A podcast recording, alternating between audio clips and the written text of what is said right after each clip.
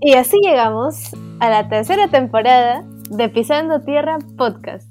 Con tropezones y todo, ¿sí o no, Majo? El tiempo se pasa rapidísimo, dos años ya. Sí, luego de una pausa hemos vuelto para seguir conversando sobre mi tema favorito. Nuestro tema favorito. Debo decir que se ha vuelto súper valioso, muy importante para mí y creo que para nuestros oyentes poder conversar con tantas personas involucradas en sostenibilidad que fácil no estamos enterados que, no estaban. Sí, no hemos encontrado más personas involucradas con estos temas y a mí me encanta. Y para los que nos escuchan por primera vez, les queremos resumir ahora en pocas palabras qué son los Objetivos de Desarrollo Sostenible y dale Moni porque te toca a ti. Los ODS se adoptaron por todos los Estados miembros de las Naciones Unidas en 2015 Sí, y muchos se preguntan qué buscan. Yo me preguntaba qué, para qué, o sea, ¿por qué no? ¿Para qué dan más como que cosas por hacer? Bueno, es un llamado eh, para poner fin a la pobreza, para proteger al planeta, para garantizar que todas las personas gocen de paz, prosperidad y de todo lo bueno para el 2030. Sí, para mí los ODS son una guía clara de 17 grandes temas, porque son 17 ODS, y todos ellos nos van a permitir alcanzar el desarrollo en armonía de tres temas que son la economía, la sociedad y el ambiente y que conforman los conceptos básicos de la sostenibilidad. Y el bendito triángulo de sostenibilidad, que si no sabes qué es, querido oyente que nos estás escuchando por primera, segunda, tercera vez, o si no sigues, eh, fácil vamos a volver a... O por primera vez. O por, primera vez nos estás escuchando, puedes buscar esta información en nuestro feed. Tenemos una imagen que habla de este triángulo, que en realidad es lo que Majo ha dicho, ¿no? Es algo que conecta la economía, sociedad y el ambiente. Y bueno, los ODS toman temas como educación, trabajo colaborativo, cuidado de vida submarina, vida terrestre, igualdad e inclusión, etc. 17 temas. Sí, y todos se interconectan, así que es bien chévere, la verdad. Aunque sea leer el primero, el primero de ese que fin de la pobreza se conecta con bastantes, con bastantes ODS.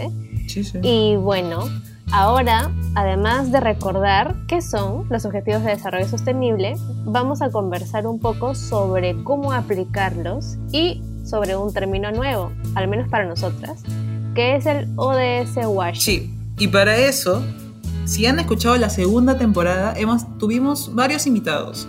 Y uno de esos invitados fue desde Colombia.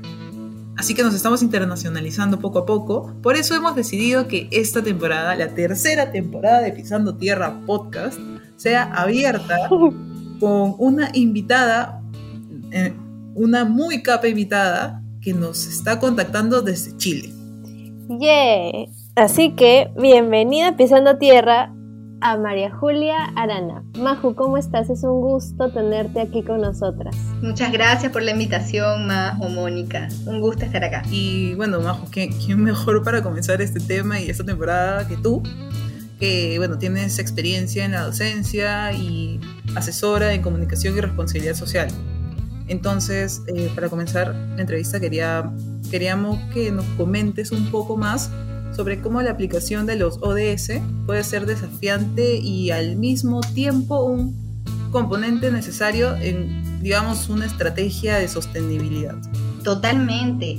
Yo creo que a la empresa también que está arrancando a hacer su estrategia de sostenibilidad, también le puede ayudar a saber, bueno, ¿por dónde comienzo? ¿Qué, qué es lo que tengo que hacer? ¿Por dónde tengo que poner mis esfuerzos? ¿Dónde tengo que poner a hacer foco porque por supuesto el tiempo, los recursos, las personas son limitadas, entonces tenemos que enfocar esfuerzos y qué mejor que tener una lista de todas las prioridades que tienen que tener las empresas ya armado, ya diseñado y esos son los ODS básicamente, ¿no? Y además que lo más importante que tienen los ODS es que son, son sus metas. Las metas que tiene, para contarles, son 17 objetivos de desarrollo sostenible y son 169 metas que hay que cumplir. Y esas metas son súper claras y específicas. Y entonces ahí al mundo empresario le facilitó muchísimo el trabajo porque ya no hay que inventar la pólvora básicamente, sino comenzar a orientar las estrategias a, estos, a estas metas y estos objetivos. Claro, básicamente dentro de cada objetivo hay 10 metas, a veces un poco menos, a veces un poco más. Entonces, eh, para entrar un poco más ya en, el tema, ¿tú crees que nos podrías nombrar algunos ejemplos de cómo se puede medir el progreso de los ODS?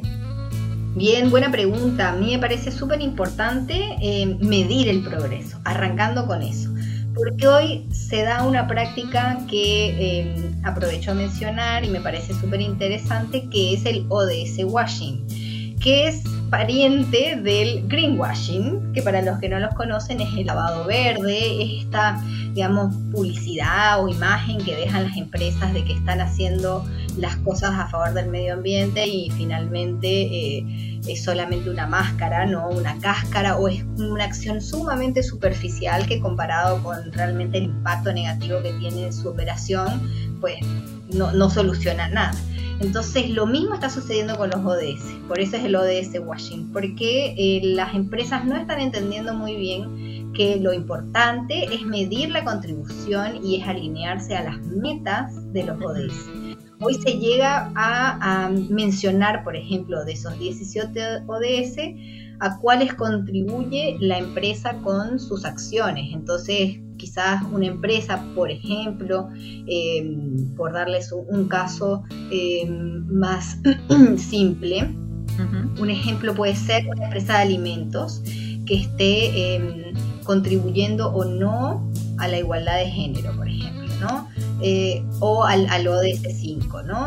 Entonces vamos a, a, focalizar en ese ODS. Eso es lo que pide finalmente Naciones Unidas. Ustedes no pueden cubrir todos los objetivos porque sería imposible y la verdad que hay que enfocar los esfuerzos, entonces hay que elegir esos ODS. Pero no basta solo llegar hasta ahí, porque lo importante son las metas. Entonces ahí es donde están fallando las empresas. Están fallando en medir esa contribución a esas metas, porque en principio no están definiendo a cuáles metas influyen y cómo, por ejemplo, su negocio está también teniendo algunas metas en función de estos objetivos de desarrollo sostenible. Entonces queda todo muy como un compromiso de las empresas muy bonito, pero que a la hora de ver y evaluar más en detalle, no hay datos de cómo, qué están haciendo para contribuir a, esa, a esas metas que además finalmente tienen que cumplirse para 2030. O sea, no nos queda nada de tiempo y si seguimos hablando solo muy, em, digamos, superficialmente sobre los ODS y no tomando en cuenta las metas, no vamos a llegar nunca a esos objetivos. Eh, bueno, Majo, muchas gracias. Me, me, me parece súper lindo y bien interesante en realidad cómo, cómo las cosas se van conectando, ¿no? Eh, fácil, eh, Majo, al comienzo te, estuvo comentando que esto fue, ese proyecto en general nació como parte de una tesis y, y todo lo que has dicho me ha hecho recordar, o sea, me hace pensar en digamos, cuánta gente se une a la causa de, de, sorpresas, ¿no? O sea, de a poquito mucha gente se puede comenzar a unir. Y bueno, muchas gracias por aceptarnos la, la entrevista.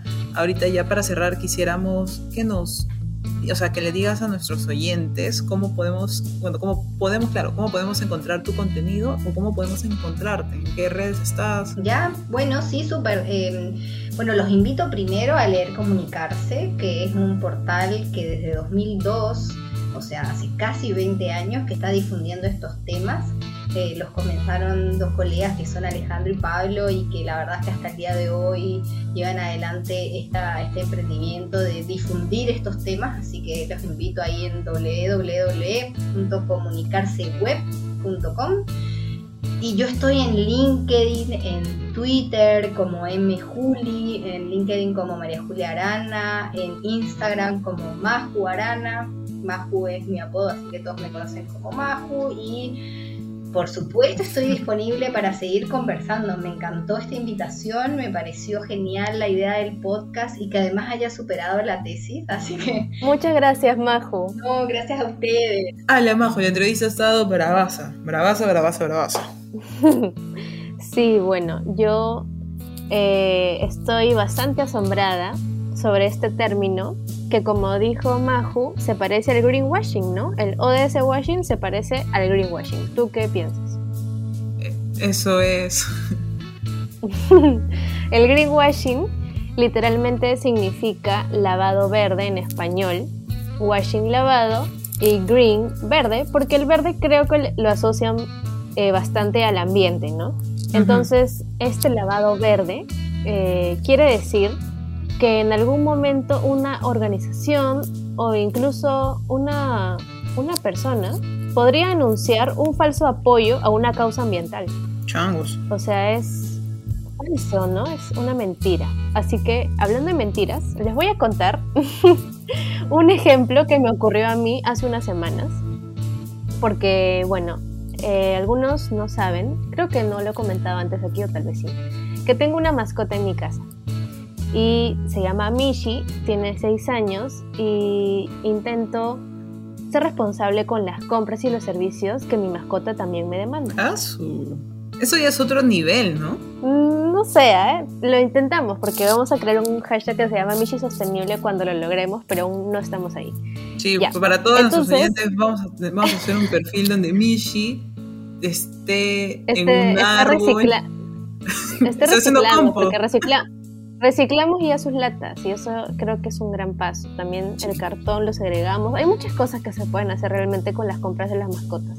Todas las personas que quieran una plantita, escríbanle a Majo o escriban a Pisando Tierra porque también recicla las, las latitas de esa Ya, entonces el ejemplo del greenwashing, pues. Pregunté a una nueva marca de arena para gatos por qué decían que su arena era ecoamigable. Tenían una promoción hecha por un famoso veterinario en un programa de televisión y por eso me animé a escribirles. Bien incisiva, ¿no? Pero no es bueno que, digan que sean ecoamigables. Sí, por eso es que me interesaba aprender sobre las razones. Yo creería, y casi todos creeríamos, que una marca es responsable y tiene un sustento para afirmar algo así. Entonces los escribí, les escribí para saber si tienen algún certificado, un certificado ambiental o un video del proceso para saber si la producción tiene algo de, ambientalmente positivo y no encontré nada de eso, Moni. Y eso es, eh, eso es greenwashing, porque te están anunciando que son ecoamigables, pero no te demuestran cómo. Entonces me están mintiendo. Una engaña personas totalmente, obvio. No se están mintiendo. O sea, es como lo que dijo Maju en la entrevista, que, o sea, no, no, no solamente es el decir que están haciendo algo bueno, sino que lo hagan realmente, ¿no? Que te cerciores que lo están haciendo. Sí, así que ahora que sabemos qué es el greenwashing, y el ODS Washing, queremos saber si ustedes están atentos y nos pueden dar otros ejemplos. Sí, nos pueden escribir a nuestras redes sociales. Estamos en Facebook e Instagram como Pisando Tierra Podcast, en ambas. Y así como en la segunda temporada, vamos a agradecer a Sonos Media por el apoyo en la excelente postproducción y mezcla que hacen para este bonito proyecto sonoro. Sí, sí, y antes de terminar quisiera decirle a todos nuestros oyentes que antes de comprar un producto que se jacte de ser ecoamigable o ecosostenible, se den un tiempo de investigar, porque esto que Majo nos está contando es una historia que pasa todos los días, le pasó realmente a ella. Así que no es para menos, o sea, a veces... Y no digo el nombre de la marca porque realmente es una marca pequeña que recién está comenzando. Y creo que no, bueno, si no me respondieron, yo ese silencio, como dijo Maju, ese silencio yo lo tomo como algo negativo, porque significa que no tienen la capacidad para responder mi consulta. Y si no pueden hacerlo, pues lastimosamente no se merecen mi dinero ni mi compra. Totalmente, así que investiguen, dense un tiempo y chequen bien qué es lo que consumen y el proceso y la huella de carbono, porque estamos en la tercera temporada, tienen que haber aprendido algo de esas tres no seas mala, la huella de carbono ya es más difícil, pues, porque tiene que ver el transporte, la producción todo eso. Empieza nomás, estando, estando atentos con los certificados y sustentos de lo que dice una marca y ya el siguiente paso un poco más grande es saber sobre el proceso, porque el proceso es largo, desde cómo surgió el material hasta cómo se termina de desechar esa bolsa con la que llega tu producto y de la que no solamente eres responsable tú, sino también la empresa. Pero eso es otro tema, como ven. Los ODS se interconectan y así estamos hablando de un montón de cosas centradas en la sostenibilidad. Y bueno, Majo, con eso cerramos el episodio de hoy. Entonces nos escuchamos la próxima semana. Claro que yes.